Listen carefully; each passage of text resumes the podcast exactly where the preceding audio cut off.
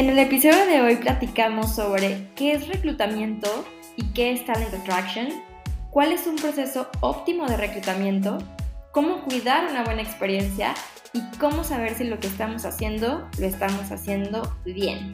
Quédate a escucharnos porque de esto y muchísimo más estaremos platicando el día de hoy.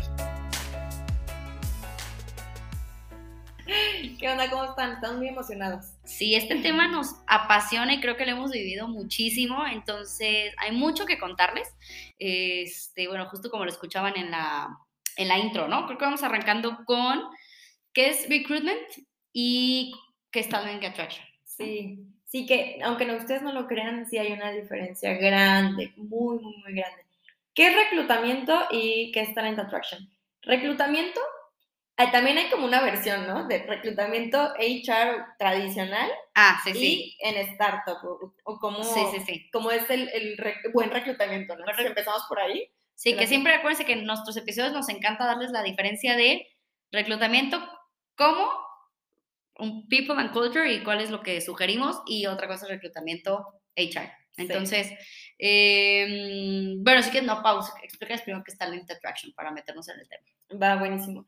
Miren, Talent Attraction, digamos que es toda la estrategia eh, global que también incluye hasta un poco de branding y, marketing en, este tema, para que cuando las personas vean tu marca, vean tu empresa, quieran y deseen estar ahí y apliquen a tus posiciones. O sea, prácticamente tú no haces como tal un reclutamiento, te dedicas a la estrategia de marca, de este, pues sí, más bien de marca y de marketing como tal, para atraer a las personas este, a, tu empresa, ¿no? Ese es Talent Attraction y es un temazo que yo creo que no vamos a tocar hoy, pero para que entiendan la diferencia, Talent Attraction no es reclutamiento, em, es una estrategia que acompaña al reclutamiento en muchas ocasiones para que las personas lleguen a, tu empresa y quieran estar ahí. ¿no? Sí, ya que amen estar ahí por todo lo que ven allá afuera, ¿no? De, de cultura o la marca y así.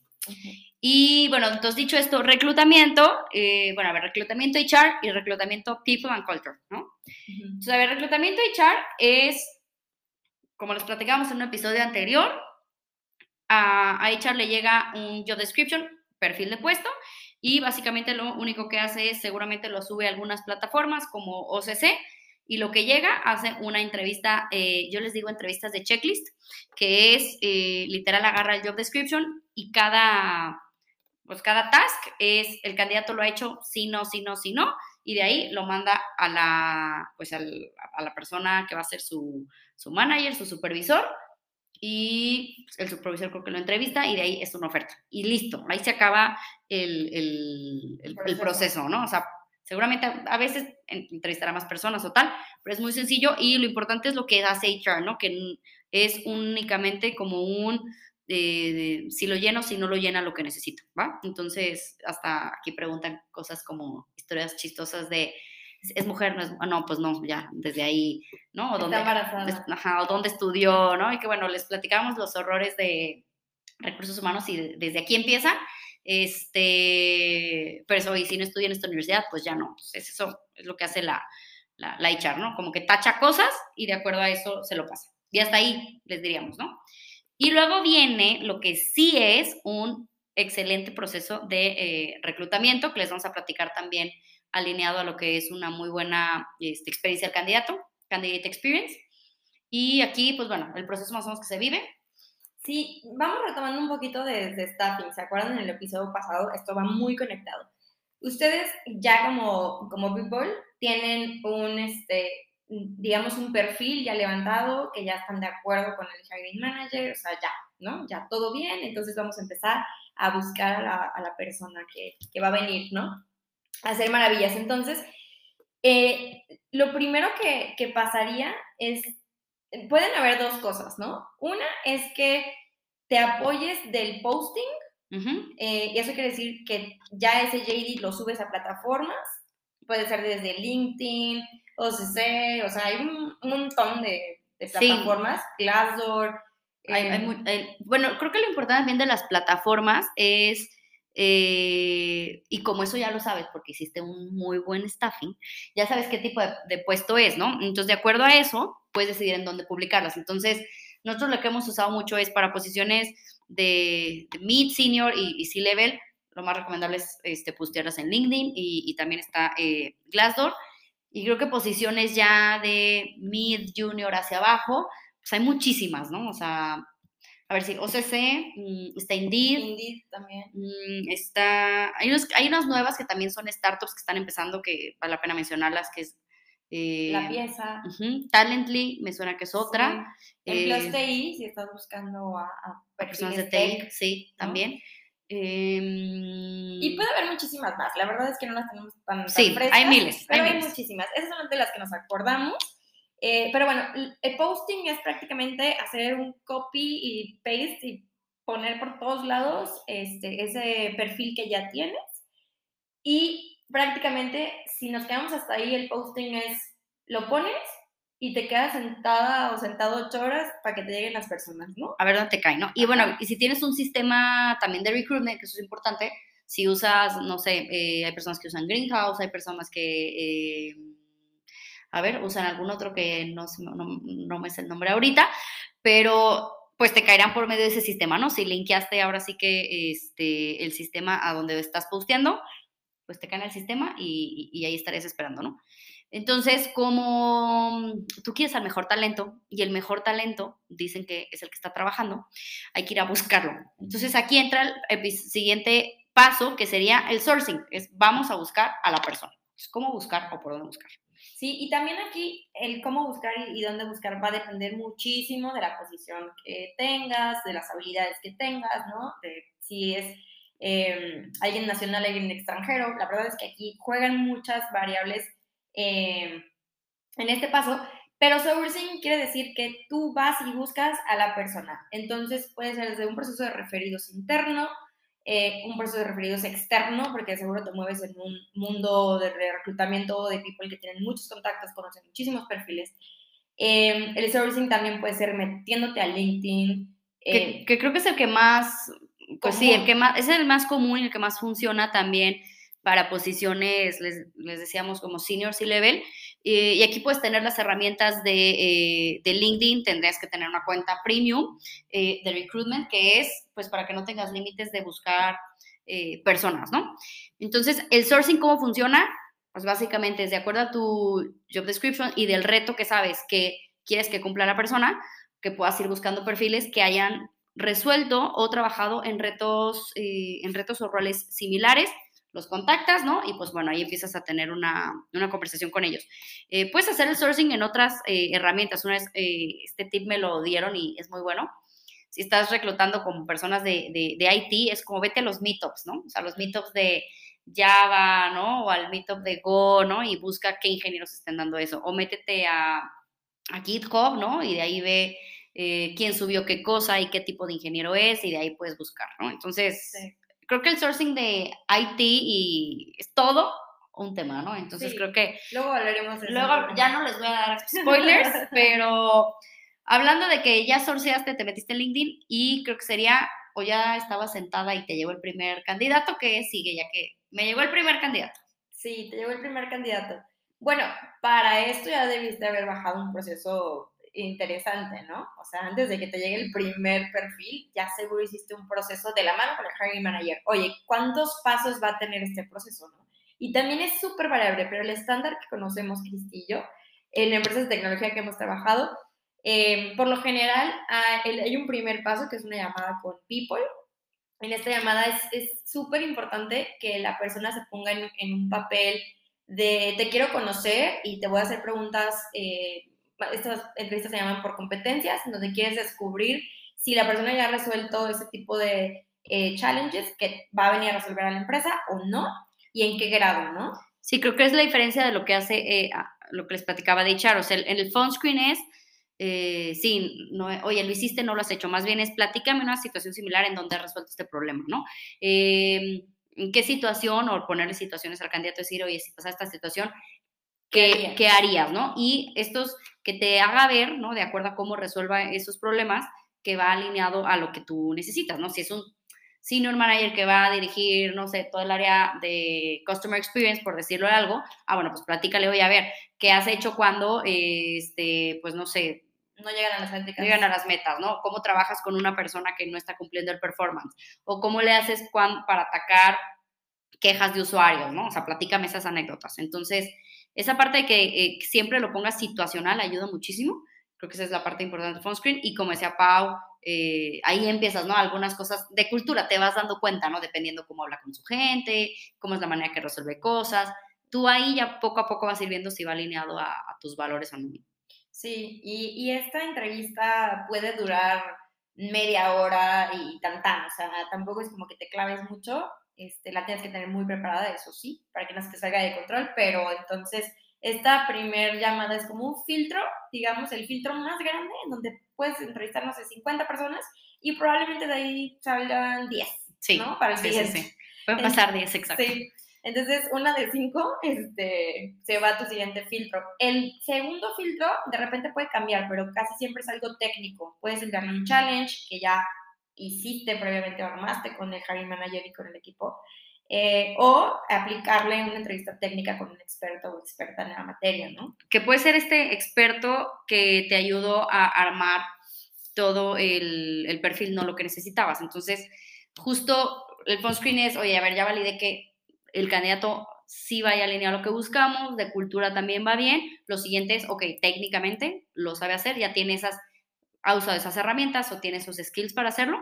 Y eh, pues bueno, esa es justo la entrevista técnica, ¿no? Y después ya sería la entrevista con el hiring manager, ¿no? Sí, puede ser entrevista con el hiring manager o un panel con más personas que, que, no sé, que involucres, ¿no? Que de repente está bueno involucrar a, más perfiles. no sé, involucrar a más perfiles me refiero a, pueden ser personas de otras áreas que va a tener como una comunicación con, pueden ser personas este, que quieras meter por diversidad e inclusión, también, o sea, que quieres hacer como algo un poco más... Sí, o, o su peers, o sea, no sé, a ver, si estamos contratando, imagínense, ¿no? El, el, el COO, pues seguramente lo va a entrevistar el CEO y también el CFO y también el CHRO, o sea, lo va a entrevistar todo el mundo. Creo que también, dependiendo el, el nivel del perfil, eh, pues son las etapas, ¿no? Pero como dice Pau, en esta última, eh, que entrevisté al hiring manager, eh, yo le manejaba mucho como un on-site, ¿no? Y entonces, en, eh, bueno, antes era on-site literal, porque iban a la oficina. Ahora es y los, y los, exacto, ¿no? Y los invitábamos a comer y bueno, eso también es, padre, pero bueno, ahora es, es on-site exacto. Y ahí es el hiring manager que entrevista, luego probablemente si no le hiciste un reto técnico en, al principio, nada más fue una entrevista técnica, ahí puedes meter un, un, un challenge donde se involucren sus peers y al final le puedes hacer ya una entrevista más profunda, muy, muy alineada a la cultura y a los valores que estás buscando buscando cumplir. Y eh, en esa puedes, creo que eso, ¿no? Sí. sí, puede ser una entrevista hasta que haga algún Culture Champion, si es que manejas este programa, que, que estará padrísimo, y que no necesariamente tenga que ser la figura de CEO, ¿no? O la con la que le va a reportar, ¿no? Porque de repente puede haber ahí también un tema de, de, poca visibilidad y que ya está enamorado de los, de los tech skills y todo, entonces de que ya, ya lo quiero, ya la quiero y de repente hay esas cosas, ¿no? Sí, el culture tiene que ser alguien más, exacto. Sí, te recomendamos que la cultura la evalúe a alguien que no sea del equipo o que no sea el manager. Sí, sí, sí. Este, ya después de eso, pues imagínate que sí pasa el candidato todo el proceso, lo más común es que vengan referencias, donde nosotros recomendamos dos o tres referencias que que sean de chamas anteriores, ¿no? Que sean personas que te digan un poco de más información de eh, checar listas negras, ¿no? Que eso es como común, pero hay que mencionarlo. Y lo puedes checar o, digo, al final, aquí, eh, yo hay muchas veces que no lo hago, ¿no? O sea, si dependiendo si una posición muy senior, o sea, la vas a escalar y ya sé de dónde viene y tal, probablemente buscar referencia, pero hay posiciones en donde sí se recomienda eso, ¿no? Pero una vez, este, pues sí, o sea, que, que todo vaya bien, pues técnicamente vendría vendría a hacerle una oferta, ¿no? Sí, que mm, a mí también me pasó una vez que estábamos como a punto de no hacer referencias a alguien y resulta que después... Que fue bien importante hacer, ¿verdad? No, no, no. De verdad que dijimos, wow, qué bueno que sí las hicimos porque nos habíamos metido en un rollo. O sea... Sí hagan, sí, hagan, sí hagan. Háganle caso a Pau. este...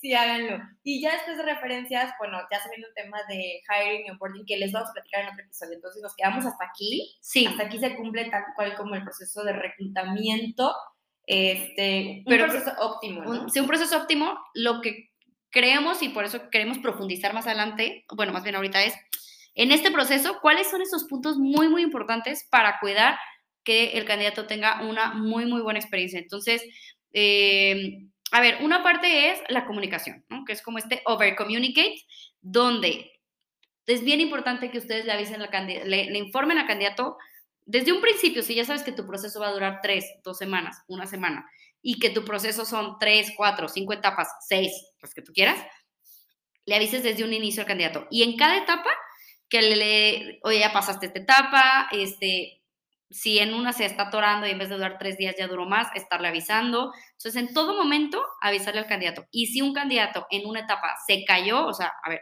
no fue rechazado, es también importante avisar en todo momento. Creo que esto es un algo que en general es algo que no se hace. Eh, hay muchos candidatos que se quejan que no le avisan del proceso y creo que es algo natural, ¿no? Todo el mundo está aplicando está padre que te digan, este, pues, en qué va, ¿no? Entonces, creo que esa parte de Communicate es bien importante el proceso. Sí, y para eso pues también tienes que recoger feedback de todos los pasos de las personas que lo entrevistan o la entrevistan.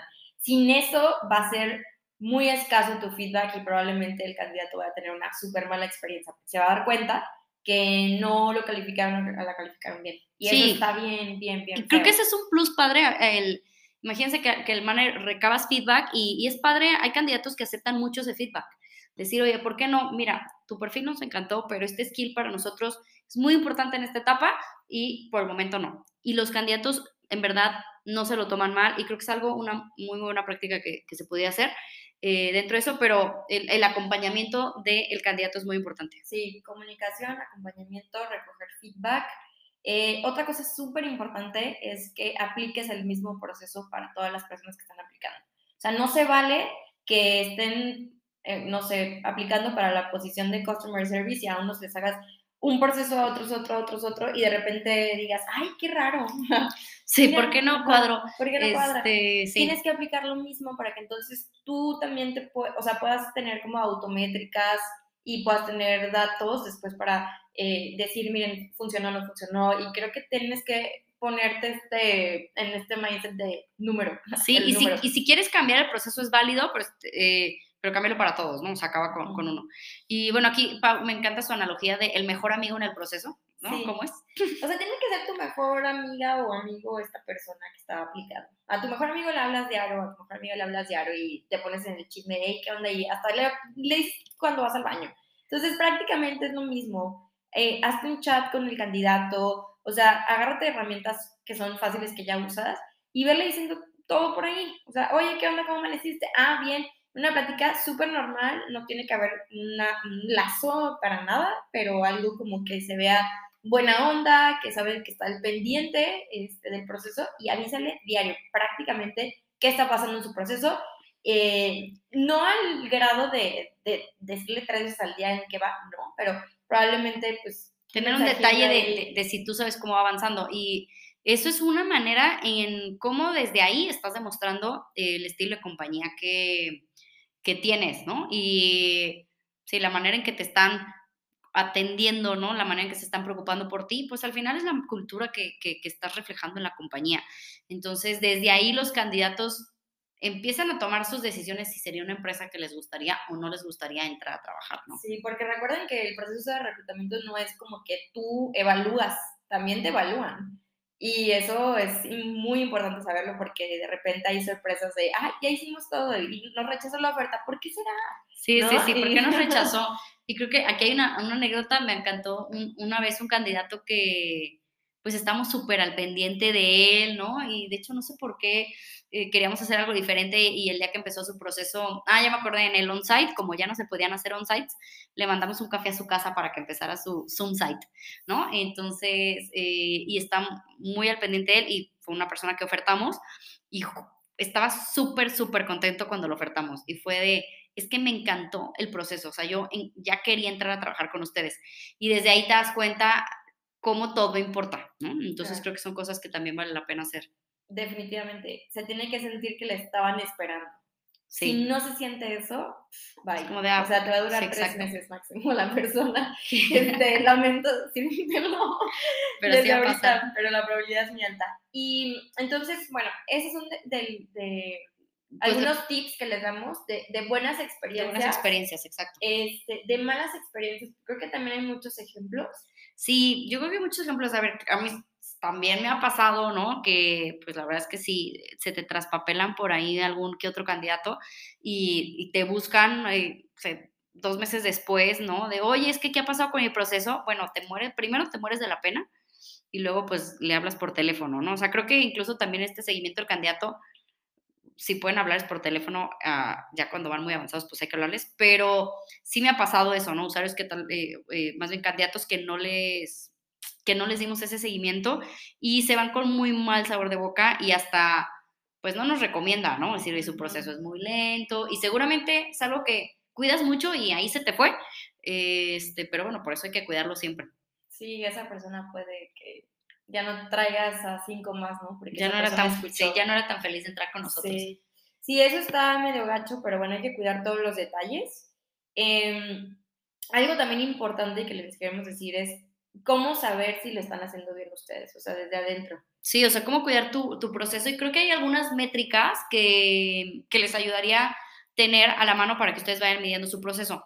Uno es, eh, a ver, una, métrica que se llama como Days to Hire, no saber cuántos días tardo en, contratar, que es desde que abrí la posición hasta que la cubrí, o sea, desde que, hasta que me aceptó la oferta, cuánto tardé. Y ahí tú puedes irte dando cuenta, de acuerdo a cada posición, pues sí, o sea, cuántos días, ¿no? Hábiles tardas en, cubrirla, ¿no? Y eso te ayuda ya para estadísticas, etc. Y otra mm, es ya como días, eh, los días por etapa de un candidato, este, soy por cada etapa que no pase de tres días que un candidato esté ahí. Pero bueno, como les mencionamos, si es que pasa, hay que siempre estarle comunicando, eso es muy importante. ¿Y, mm, ¿y qué otra sería? La Yes to Desk. O sea, creo que hay bastantes eh, métricas que, que puedes utilizar, pero una que quiero recomendarles mucho es el NPS. El NPS eh, te dice prácticamente, es el Net Promoter Score, pero te dice prácticamente qué tan felices están las personas con tu proceso, ¿no? Entonces, del 1 al 10 prácticamente, del 1 al 10 qué, tan, eh, qué tanto disfrutaste el proceso, qué te pareció nuestro proceso, ¿no? ¿Cómo calificarías la experiencia en el proceso?